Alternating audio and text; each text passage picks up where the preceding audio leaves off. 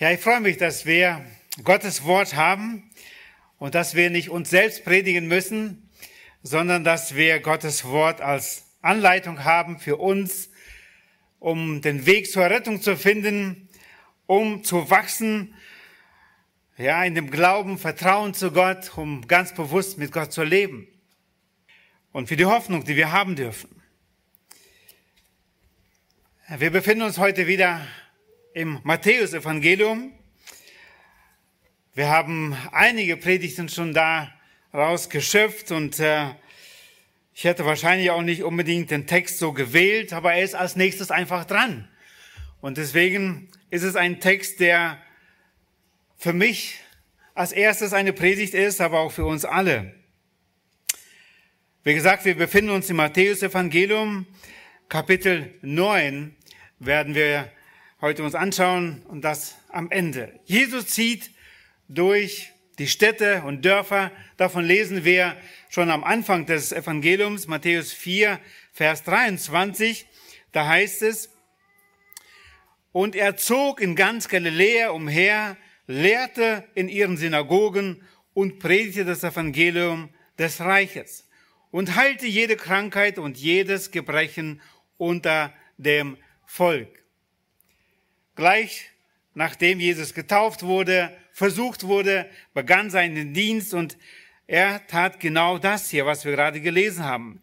Er lehrte in den Synagogen, predigte das Evangelium des Reichs und heilte Kranken und wir lesen hier von jedem Gebrechen unter dem Volk.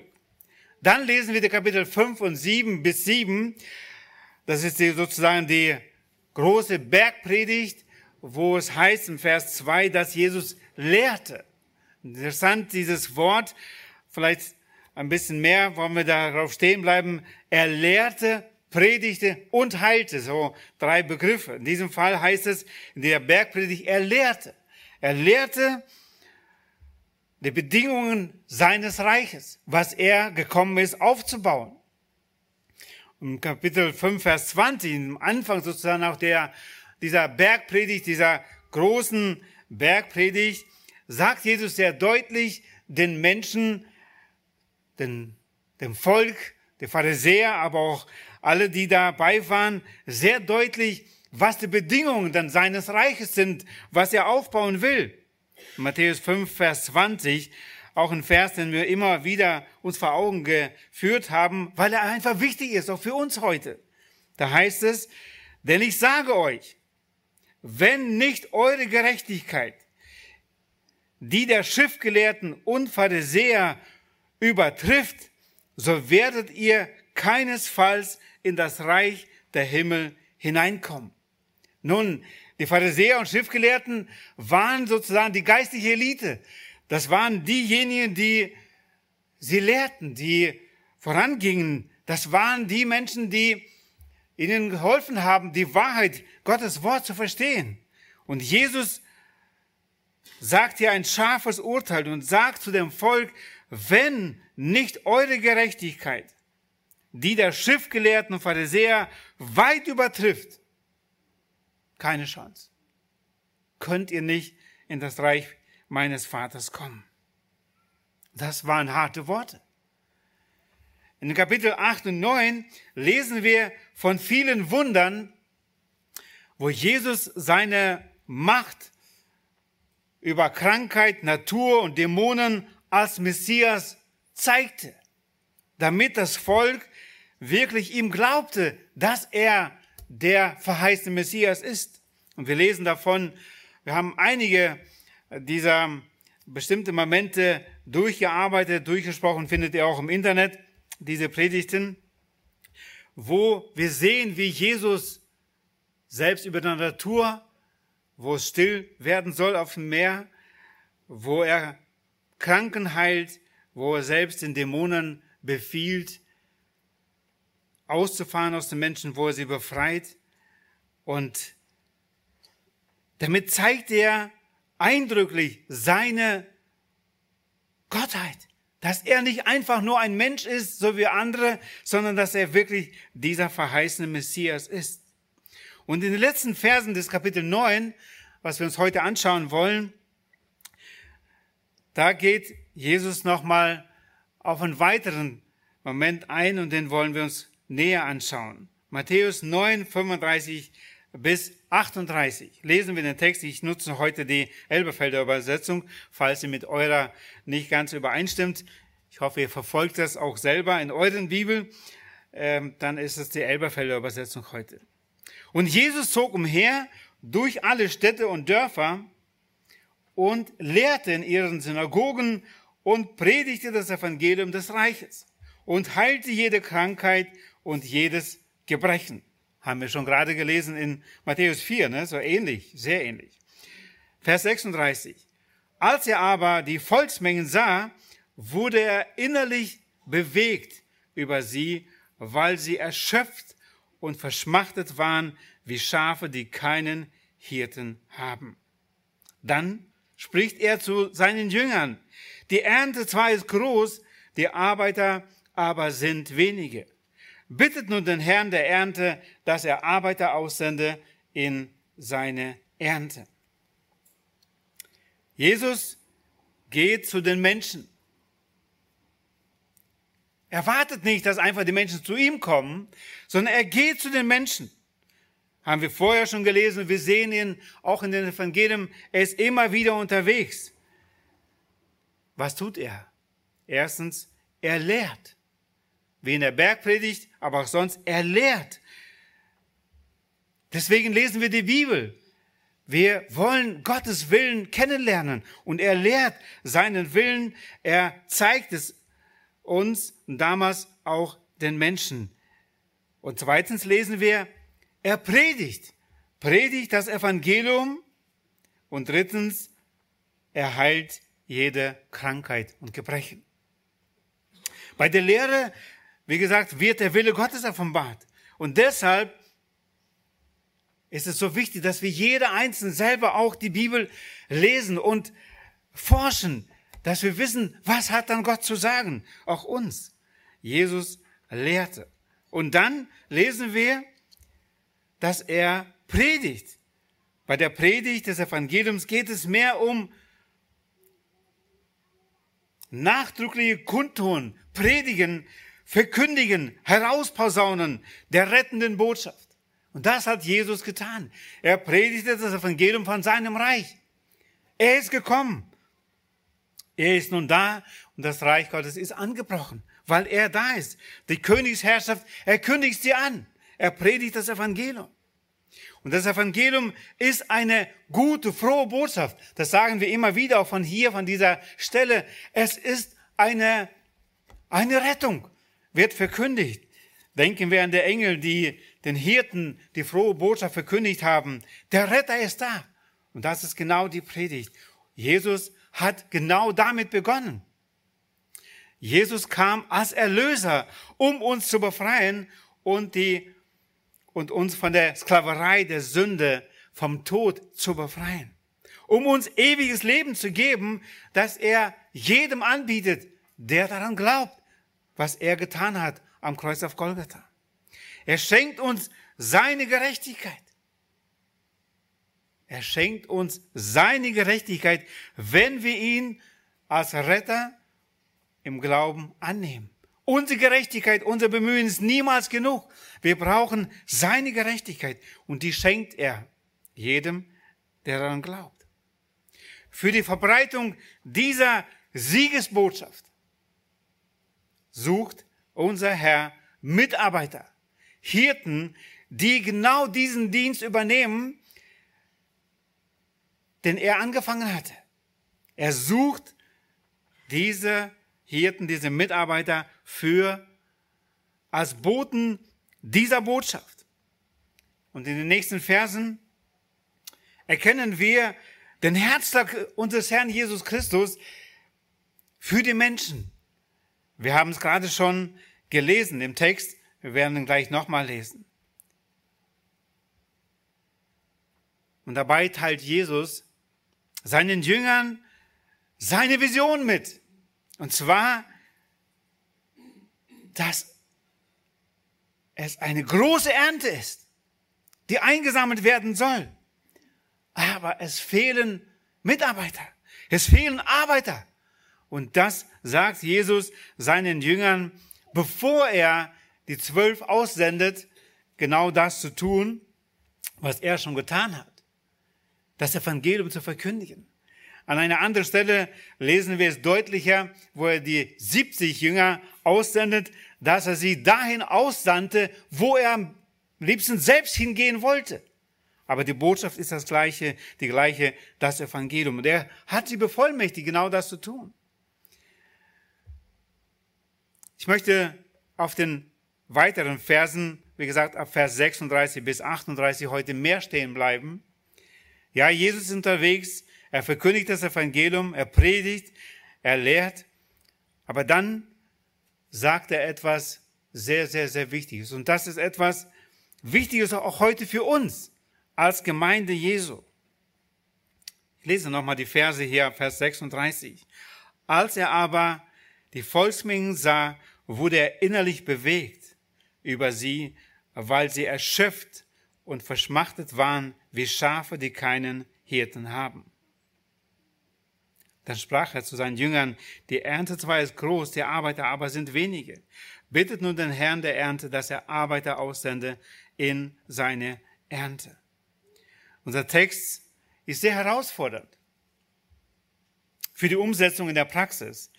Nicht nur für die Hirten oder die Arbeiter oder die Mitarbeiter, sondern auch für uns als ganze Gemeinde. Spricht dieser Text zu jedem Einzelnen von uns. Pastoren oder Hirten, genannt in der Schrift, sind ein wichtiger Teil der Gemeinde. Sie werden von Jesus Christus in diesen Dienst gestellt, der sich die Gemeinde erkaufte mit seinem Blut und sie heute auferbaut oder erbaut.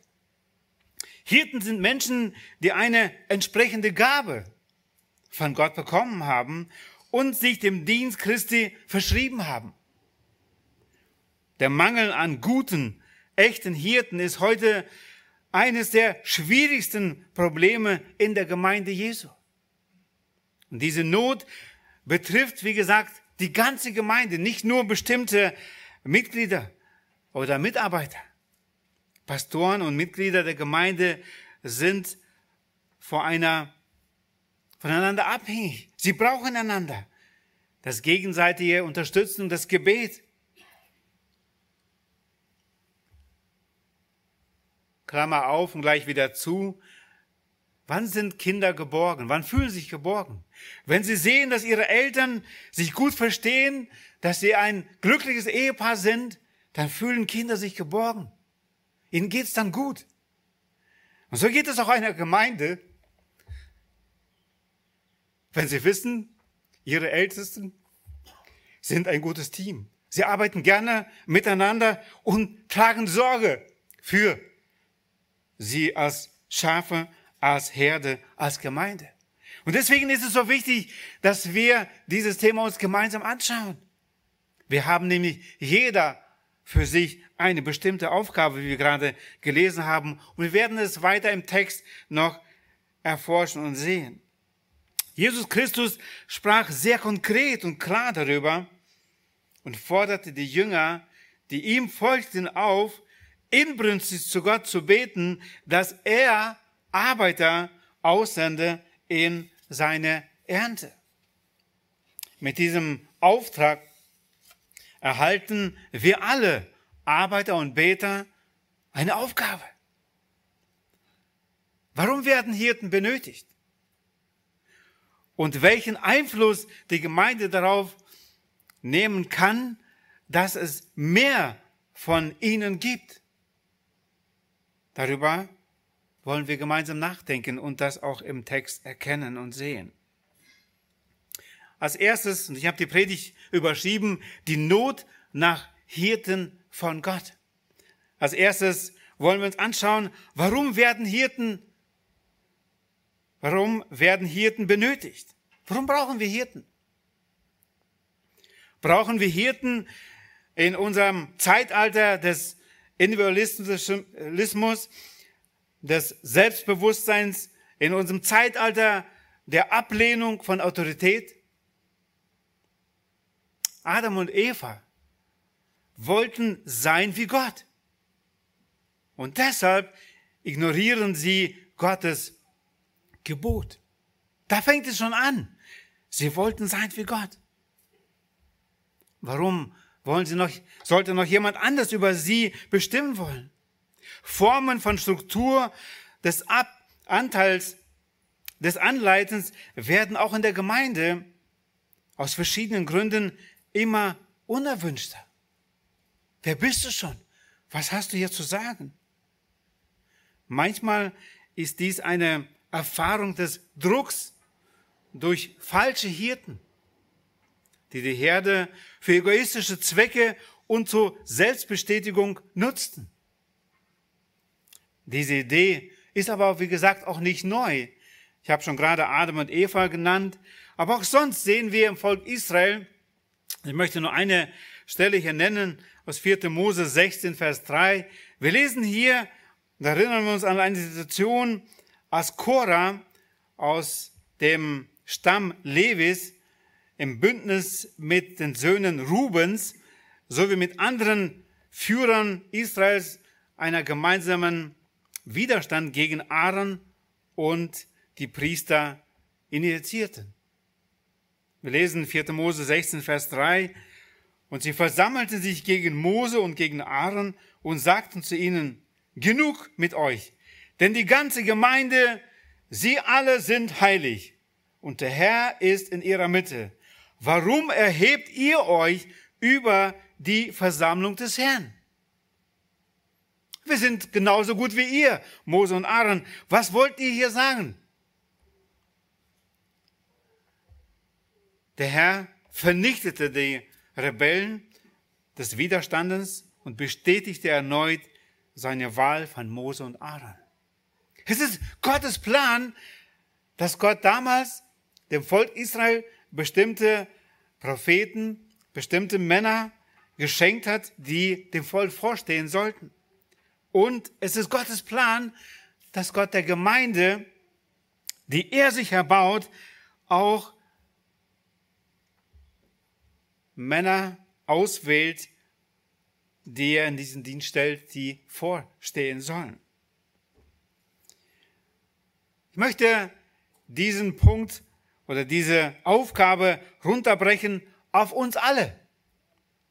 Und zwar brauchen wir diese, diese Position oder diese, äh, diese, diese Struktur, angefangen aus der Ehe, in Familie, Großfamilie, Kleingruppen und Gemeinde. Es ist so wichtig, dass wir wissen von Gott her, wie er sich das gedacht hat. Unsere Kinder, es gibt ein gutes Buch dazu, Eltern, Hirten der Herzen. Wir sind Hirten. Jeder Einzelne haben eine bestimmte Aufgabe von Gott bekommen, für jemand zu sorgen, vorzustehen. Und deswegen ist es wichtig, dass wir wissen, wie Gott sich das vorgestellt hat. Was ist meine Aufgabe? Wie, was ist mein Auftrag von Gott, wenn ich über dieses Thema nachdenke? Jesus sagt hier, Matthäus 9, 36, in diesem Vers 36, als er aber die Volksmengen sah, wurde er innerlich bewegt über sie, weil sie erschöpft und verschmachtet waren, wie Schafe, die keinen Hirten haben. Nun, sie waren gerade gesund gemacht worden und da war kein Problem, da war keine Not. Jesus hat sie ja gerade geheilt. Aber Jesus sieht tiefer und sieht mehr. Und er sieht die Volksmengen an und er war innerlich bewegt über sie, weil sie erschöpft und verschmachtet waren, wie Schafe, die keinen Hirten haben. Das ist die Diagnose unseres Herrn über die Volksmenge. Und er nennt es. Die Leute folgen heute, aber wem? Wer wird als Autorität angesehen? Wem folgen wir? Wem folgst du gerade? Wer ist ein Vorbild? Wenn man Menschen folgt, wird man sehr wahrscheinlich frustriert irgendwann und enttäuscht von Menschen. Ein Mensch, der Menschen zu sich selbst oder selbst zum, zur Gemeinde führt, ist kein wahrer Hirte, kein Pastor. Hirten sind Menschen, die andere durch Jesus Christus zu Gott führen. Und das, wie gesagt, beginnt in der eigenen Familie. Die Frage ist, bin ich Hirte? Bin ich besorgt wirklich um das Heil meines Nächsten in der kleinen Zelle, da wo Gott mich hingestellt hat? Und dann in den nächsten Zellen, so wie Gott sich das gedacht hat. Gehen wir gerade den Punkt weiter. Da heißt es in Epheser 4, 11 bis 13. Und dieser Text zeigt uns auf, dass Jesus für seine Gemeinde etliche Nachfolger zu diesem Dienst berufen hat. Und da heißt es, und er hat die einen als Aposteln gegeben und andere als Propheten, andere als Evangelisten, andere als Hirten und Lehrer. Meine Betonung ist hier, und er hat gegeben, uns geht es im Moment gerade um Hirten und Lehrer. Er ist es, der der Gemeinde sie gegeben hat. Aber er zeigt auch, wofür hat er bestimmte Nachfolger, bestimmte Christen ausgewählt, Christen ausgewählt für einen bestimmten Dienst. Genau dieses Hirten und Lehrer zu sein. Da heißt es auf Vers 12, zur Ausrüstung der Heiligen, für das Werk des Dienstes, für die Erbauung des Leibes Christi, bis wir alle hingelangen zur Einheit des Glaubens und der Erkenntnis des Sohnes Gottes, zur vollen Mannesreife, zum Maß der vollen Reife der Fülle Christi. Es ist Gottes Plan gewesen. Wir lesen die Bibel und vieles verstehen wir, setzen uns um, aber vieles verstehen wir erst hier, wenn wir im Gottesdienst sind, weil unser Herr es genau so gedacht hat, dass bestimmte Lehre und Offenbarung genau hier kommen, durch die Lehre, durch die Lehre der Hirten und Lehrer. Das ist der Grund, warum es Hirten braucht, warum es Hirten gibt, weil Jesus es so geplant hat, um den Menschen zu helfen, Jesus Christus als Erlöser zu erkennen und dann ihnen zu helfen, den Herrn zu folgen. Manchmal könnte man so sagen, an die Hand nehmen und die ersten Schritte mit ihm zu gehen, Jesus zu folgen. Das ist der Auftrag. Und das ist die Berufung von den Hirten. Sie tun auch sehr viele andere Dinge, aber das ist ihre erste Berufung und das hat Priorität. Jesus sieht in den Hirten seine Mitarbeiter, denen er die Berufung und die Befähigung für diese Arbeit gibt. Wie gesagt, der Beginn ist da zu Hause schon, wo wir einfach vorstehen, wo wir das einüben können und sollen. Hirten für die eigene Familie zu sein. Und die Schrift sagt uns sehr deutlich, wer dem eigenen Hause nicht vorzustehen weiß, wie soll er die Gemeinde Gottes führen? In der Berufung von Petrus sehen wir, was für Christus dabei wichtig war. Wir kennen diesen Text in Johannes 21, wo Jesus dem Petrus, der gerade vor ein paar Tagen Jesus verleugnet hatte, drei Fragen stellt. Ich lese nur Vers 17, wo Jesus das dritte Mal fragt. Er spricht zum dritten Mal zu ihm, zu Petrus. Simon, Sohn des Johannes, hast du mich lieb? Petrus wurde traurig, dass er zum dritten Mal zu ihm sagte, hast du mich lieb? Und sprach zu ihm, Herr, du weißt alles, du erkennst, dass ich dich lieb habe. Jesus spricht zu ihm, weide meine Schafe. Was ist die Bedingung? Eine der Bedingungen, ich denke auch eine der ersten Bedingungen, damit man Hirte sein kann. Jesus fragt nach der Liebe zu ihm, zu Jesus. Und dann gibt Jesus ihm den Auftrag. Nach einem langen Dienst, den Petrus dann gedient hat als Hirte, sagt er in seiner Ansprache etwas später in 1. Petrus 5, 1 bis 3, 1. Petrus 5, 1 bis 3, sagt er, die Ältesten unter euch nun ermahne ich, der Mitälteste und Zeuge der Leiden des Christus und auch Teilhaber der Herrlichkeit, die offenbart werden soll. Hütet die Herde Gottes, die bei euch ist, nicht aus Zwang, sondern freiwillig, gottgemäß, auch nicht aus schändlicher Gewinnsucht, sondern bereitwillig. Nicht als die, die über ihren Bereich herrschen, sondern indem ihr Vorbilder der Herde werdet. Der Apostel Paulus sagt den Hirten in Ephesus bei der Abschiedsrede, dass sie vom Heiligen Geist zu einem bestimmten Dienst berufen wurden. Also nicht, dass sie sich selbst gewählt haben, sondern sie sind vom Heiligen Geist gewählt und bestätigt worden.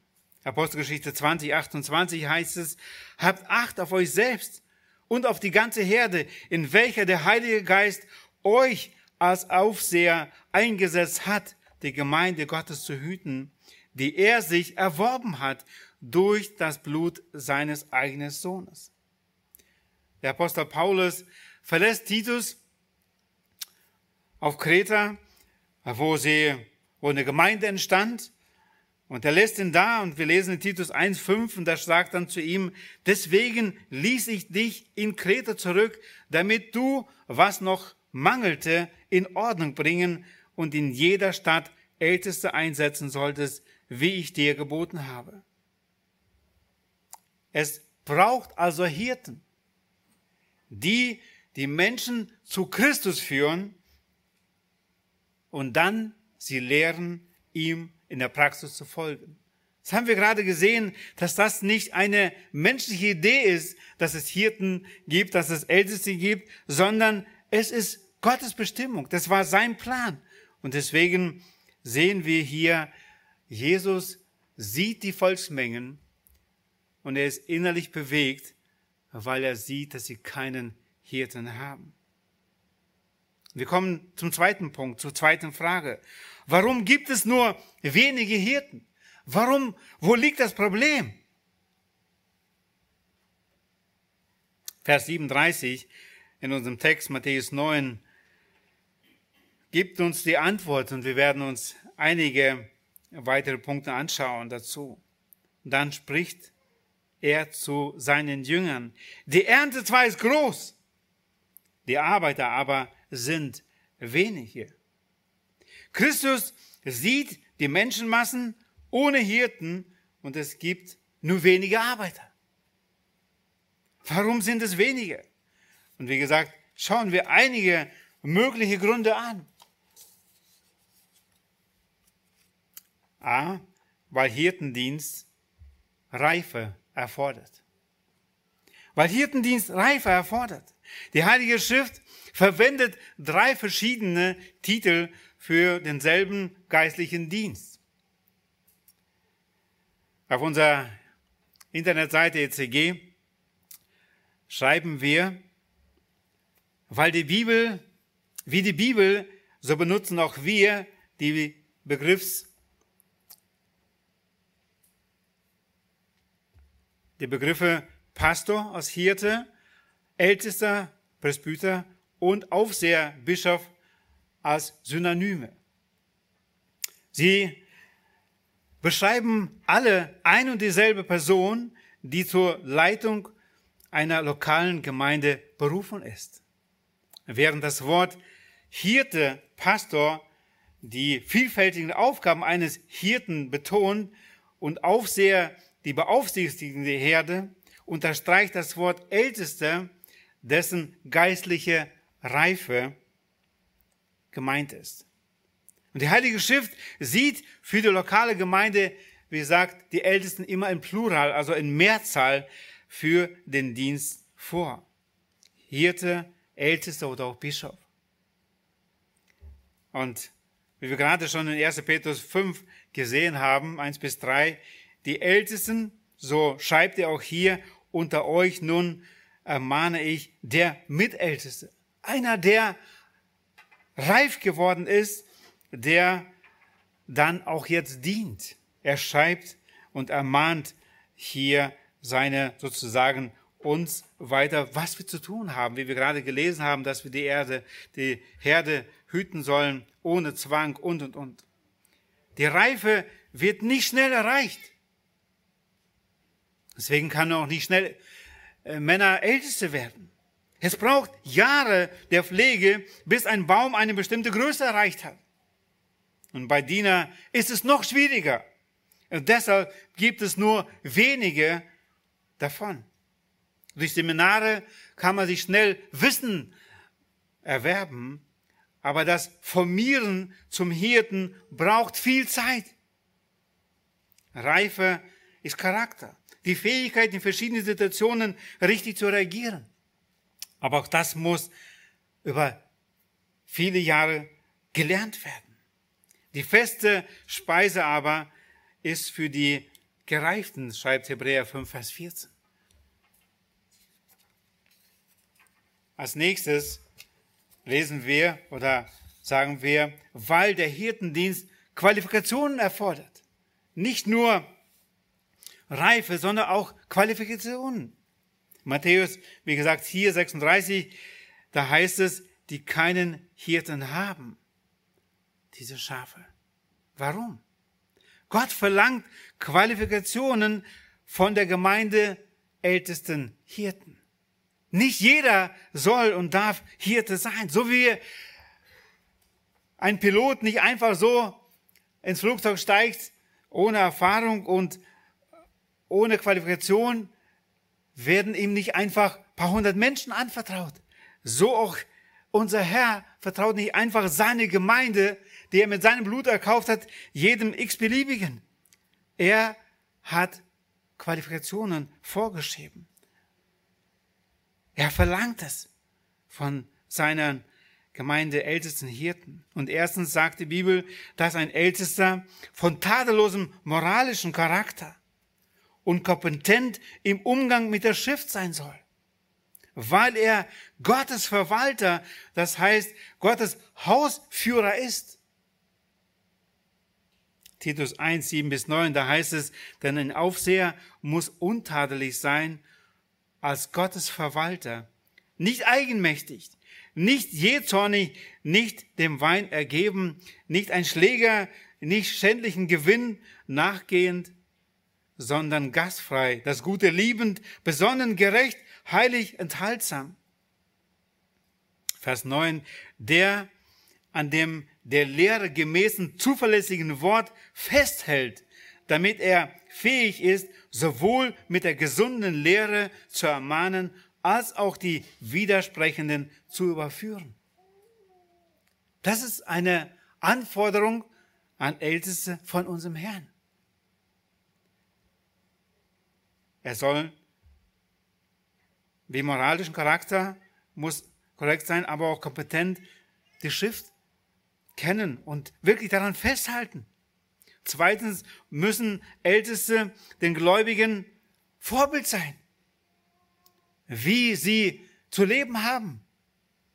1. Petrus 5, Vers 3 heißt es, nicht als die, die über ihren Bereich herrschen, sondern indem ihr Vorbilder der Herde werdet.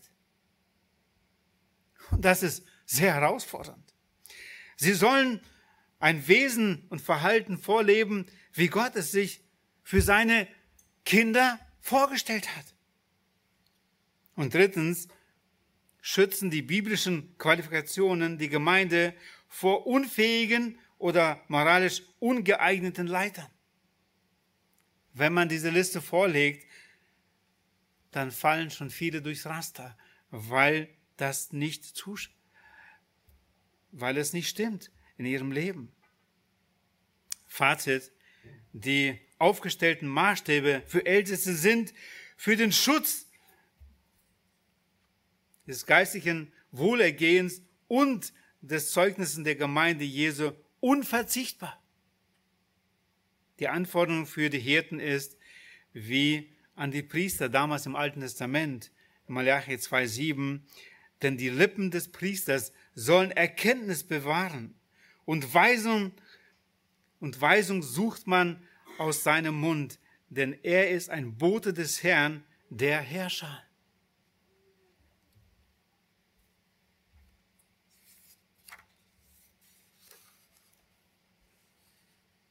Reife, Qualifikation.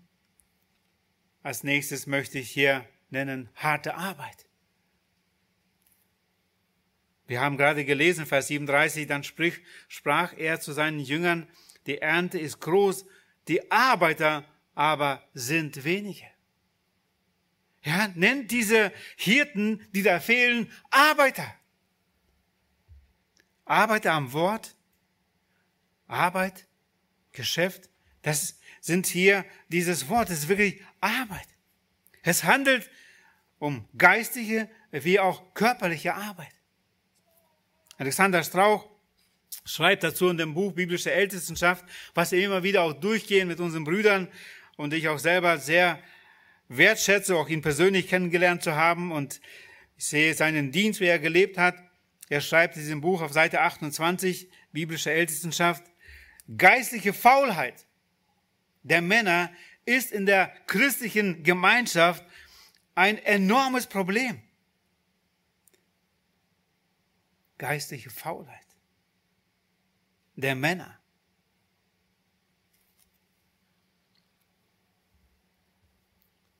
Kann es sein, dass es auch mich betrifft? Wenn eine Schwester sagt, ich möchte nicht zur Bibelschule gehen, dann werde ich ja noch mehr wissen als mein Mann und dann wird es noch schwieriger in unserer Ehe. Aber der Mann ist nicht zu bewegen. Warum? Geistliche Faulheit. Er schreibt weiter, biblische Ältestenschaft braucht Männer, die zuerst nach dem Reich Gottes und seiner Gerechtigkeit trachten, wie es in Matthäus 6, 33 heißt. Männer, die sich selbst als lebendiges Schlachtopfer für Gott und als Sklaven des Herrn Jesus Christus hingegeben haben. Römer 12, 1 und 2 kennen wir. Männer, die Selbstdisziplin und Selbstaufopferung leben und Männer, die ihr Kreuz auf sich genommen haben und bereit sind, für den Herrn zu leiden. Männer, kann es sein, dass wir hier versagt haben? Hirtendienst ist harte Arbeit. Aus diesem Grund ermahnt Paulus die Gläubigen, jene im hohen Maß und Ehren zu lieben, die hart für die Herde arbeiten. 1. Thessalonicher 5, 12 bis 13a. Wir bitten euch aber, Brüder, dass ihr die anerkennt, die unter euch arbeiten und euch vorstehen im Herrn und euch zurechtweisen. Und dass ihr sie ganz besonders in Liebe achtet, um ihres Werkes willen. Paulus schreibt von seinem Dienst, den er tat, damals auch als Hirt und Pastor, als ein Apostel, der viel unterwegs war, um Menschen zu helfen. Kolosser 1, 28 bis 29.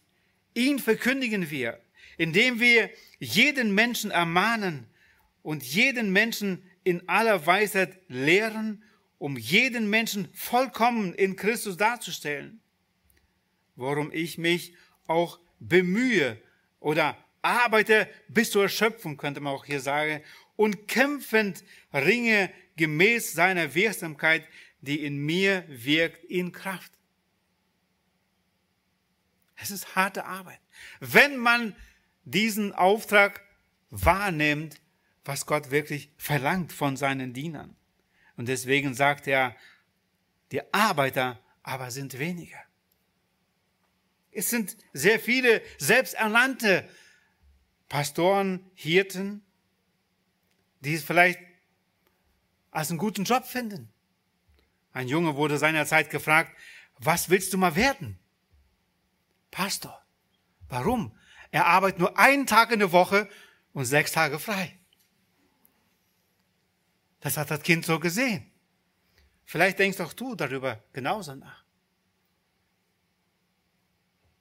Hirtendienst ist harte Arbeit. Als nächstes möchte ich hier nennen, weil Hirtendienst Demut und Gottesfurcht erfordert. Bittet nun den Herrn der Ernte, dass er Arbeiter aussendet in seine Ernte. Vers 38. Die Ernte sowie die Gemeinde gehört dem Herrn. Bittet den Herrn der Ernte. Also nicht mein Reich, nicht, nicht das, was mir gefällt. Ich habe die Aufgabe, dem Herrn zu folgen. Und das bedeutet, dass der, Auf, dass der Arbeiter die Arbeit gemäß den Anweisungen des Herrn auszuführen hat. Und je fähiger ein Diener ist, desto größer ist die Versuchung, die Arbeit nach seinen eigenen Vorstellungen zu machen, zu erledigen. Und deswegen ist dieser Untertänigkeit wirklich, sich dem Herrn zu, sich zu unterordnen, nicht einfach. Wirklich sich zu üben in Demut und Gottesfurcht. Immer wieder auf die Knie gehen zu wollen, um Weisheit zu bitten, genau diesen Dienst richtig zu tun. Um Gottesfürchtig zu leben im Wissen, dass ich jetzt nicht vor Menschen stehen, sondern vor Gott. Und Gott wird mich beurteilen, so wie Paulus in 1. Korinther 4 auch für sich beschreibt. Das bedeutete, dass der Arbeiter, wie gesagt, die Arbeit gemäß dem Herrn auszuführen hat. Und als letztes möchte ich aufführen, weil Hirtendienst große Verantwortung mit sich bringt. Nochmal Vers 38. Bittet nun den Herrn der Ernte, dass er Arbeiter aussende in seine Ernte. Es ist seine Ernte. Und ich habe Rechenschaft zu geben vor ihm. Hebräer 13, Vers 17.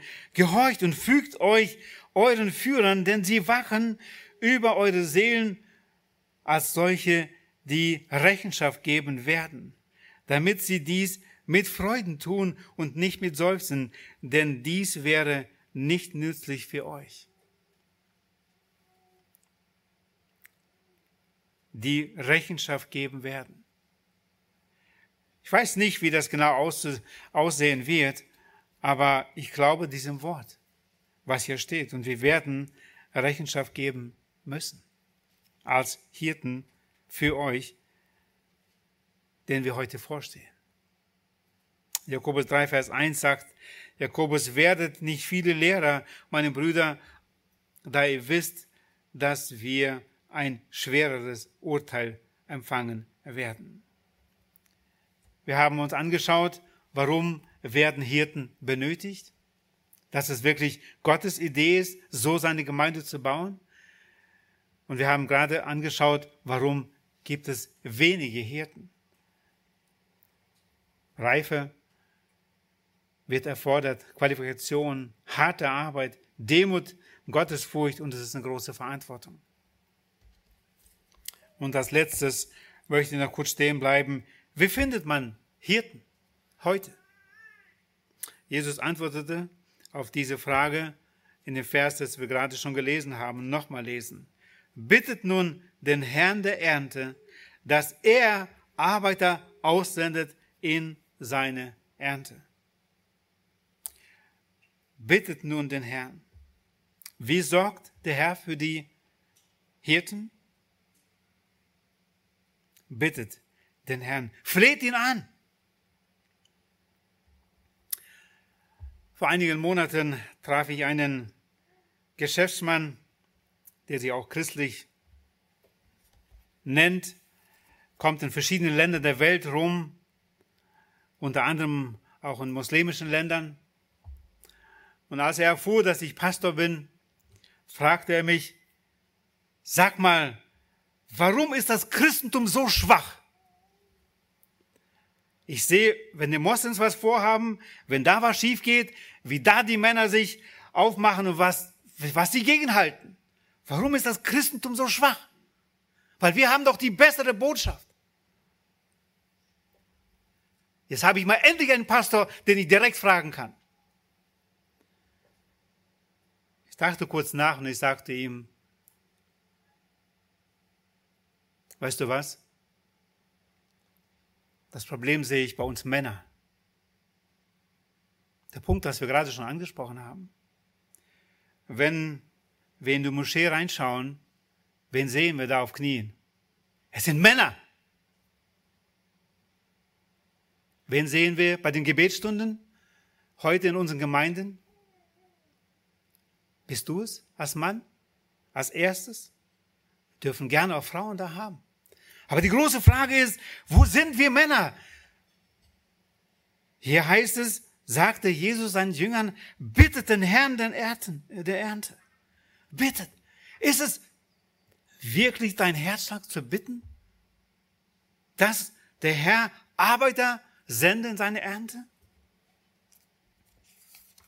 Seitdem denke ich immer wieder darüber nach. Und es ist für mich selbst eine Herausforderung, aber ich möchte uns Mut machen, treu hier zu sein.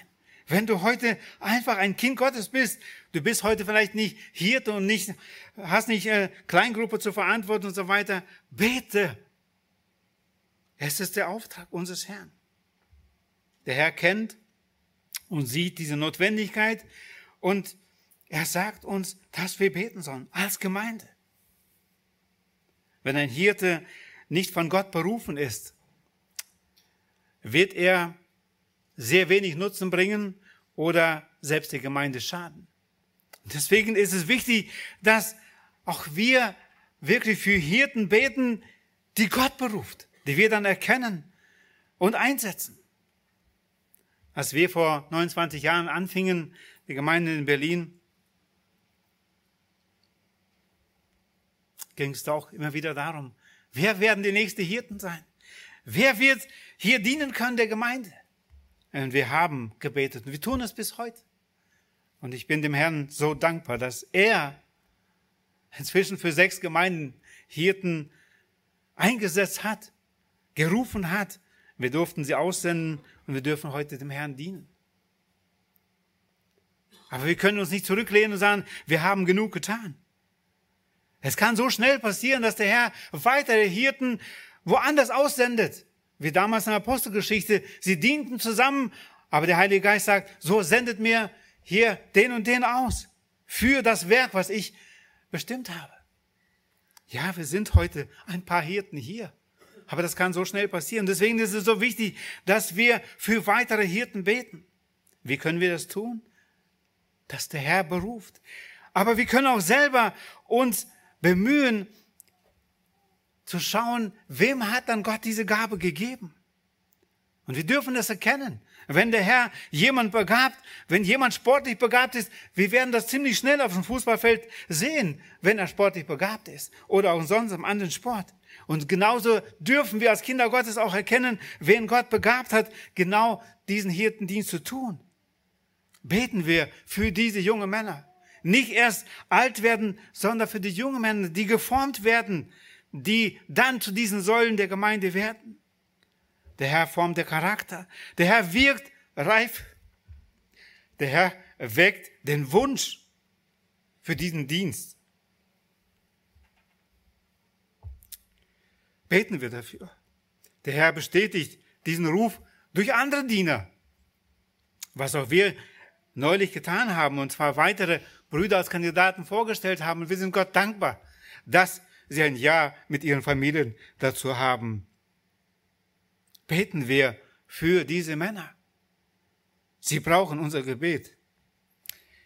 Der Herr ermöglicht die notwendige Erfahrung wir dürfen uns einander unterstützen, füreinander beten und korrigieren.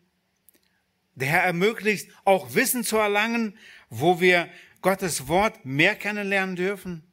Der Herr gibt Kraft und Führung zum Dienen. Es ist sein Werk. Aber er möchte dich und mich mit ins Boot nehmen, ob als Beter für die Diener, als Ermutiger oder auch als jemand, der vorbereitet wird für diesen Dienst. Um der Gemeinde Jesu, die er sich erkauft hat am Kreuz, wirklich zu dienen, um diese Siegesbotschaft, dass der Herr Retter ist, voranzubringen. Er ist es wert, in diesem Dienst sich berufen zu lassen und zu dienen, wirklich auch hart zu arbeiten. Jeremia 3, Vers 15 heißt es, und ich werde euch Hirten geben nach meinem Herzen, und sie werden euch weiden mit Erkenntnis und Verstand. Liebe Gemeinde, wir brauchen weitere diese Diener, ob als Hirten, ob als Diakonen, ob auch einfache Arbeiter, die diese Männer unterstützen. Wir brauchen uns einander. Wir brauchen Hirten. Und es ist so wichtig, dass wir diesen Hirtendienst erkennen. Jesus war sehr betrübt, als er sah, dass die Volksmänner diese Hirten fehlten. In 1. Petrus haben wir gerade schon gelesen, dass dieser Dienst wirklich sie freiwillig tun sollen, ähm, nicht ähm, gezwungen, sondern und nicht um den ständigen Gewinn willens. Und dann im Vers 4 heißt es, dass es auch Lohn gibt für die Hirten. Und zwar vom Oberhirten, von unserem Herrn Jesus Christus. Und da heißt es, und wenn der Oberhirte offenbar geworden ist, so werdet ihr den unverwelklichen Siegeskranz der Herrlichkeit empfangen. Deswegen, liebe Gemeinde, lasst uns Gott danken, dass er für uns gesorgt hat. Dass er unser Oberhirte ist, dass er Hirten uns gibt, mit denen wir gemeinsam unseren Herrn dienen dürfen. Und lasst uns weiter beten, für Hirten, die diese Siegesbotschaft weiter hinaustragen, die bereit sind, Menschen nachzugehen, ihnen zu helfen, wirklich aus den tiefsten Löchern, aus der Sünde herauszukommen, weil sie jemand an der Hand nehmen und ein Stück weit führen zu Jesus. Nicht zu sich, sondern zum Herrn. Und das ist so schön und so befreiend, zu arbeiten, wenn es nicht darum geht, dass du in deine Gemeinde jemand bringen musst, sondern einfach zum Herrn. Wir haben hier immer wieder Mitgliederversammlungen hier aus der Nachbarschaft. Auch in dieser Woche hatten wir hier eine. Ein älteres Ehepaar kam zu spät oder kam die falsche Tür hinein. Ich war gerade da und sagte, ich öffne Ihnen, Sie dürfen hier gerne reinkommen. Aber das verpflichtet Sie, einen Gottesdienst bei uns zu besuchen. Ich bin Heide. Ich sag noch. Wir kamen ins Gespräch. Und ich wünsche mir, dass wir hier und dort und da, ich habe diese Woche wieder eine Beerdigung, betet für mich, für uns, dass wir, so wie unser Herr, er war unterwegs, er ging zu den Menschen, das Evangelium von seinem Reich zu predigen. Er lehrte, predigte, er heilte die Kranken, auch wir haben heute den Auftrag, anderen Menschen in Not zu helfen. Wir können sie nicht gesund machen, wir können ihnen ein Brot zu essen geben, vielleicht ankleiden. Wir haben diesen Auftrag vom Herrn bekommen, wirklich zu geben, heute zu dienen. Und dafür dürfen wir arbeiten. Und wenn wir uns in diesen Dienst, in den Arbeiten berufen lassen, der Herr wird uns als Oberhirte belohnen. Ob durch das Geben, durch das Gebet, durch das Hingehen, durch das Weiterzeugnis geben, der Herr wird belohnen. Möge der Herr uns Gnade schenken. Und danke für euer Gebet für uns.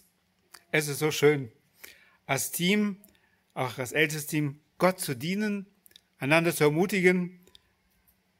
Wir haben es nicht zuletzt euren Gebeten zu verdanken. Betet weiter für uns und dass dieser Kreis wächst und dass die Gemeinde Jesu wachsen kann hier in Berlin und weiter darüber hinaus.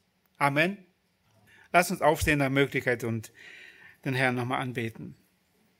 Christus, hab herzlichen Dank, dass du uns deinen Willen offenbart hast durch die Lehre. Du hast es damals in der Bergpredigt getan. Du hast uns dein Wort gegeben. Du hast uns so viel zu sagen. Du erwartest nicht einfach blinden Glauben von uns. Du zeigst uns, wer du bist, warum wir dir vertrauen dürfen, warum wir mit dir leben können, warum wir Hoffnung haben dürfen. Danke dafür. Danke, dass du das Evangelium auch zu meinem Herzen gepredigt hast durch deine Boten. Danke, dass ich es im Glauben annehmen durfte und heute mich freuen kann der Vergebung deiner Annahme. Herr, und vergib, wo wir faul, träge geworden sind, diese Siegesbotschaft zu verkündigen, wo wir ja, es uns so gemütlich gemacht haben und wo wir schweigen, wo wir reden sollten. Herr, schenk Gnade, dass wir täglich in deinem Wort lesen, dass wir uns täglich in deinem Wort ja Kraft holen, die du verheißen hast, und damit wir dann in Kraft von dir wirklich dir dienen, in dem Bereich, da wo du uns hingestellt hast.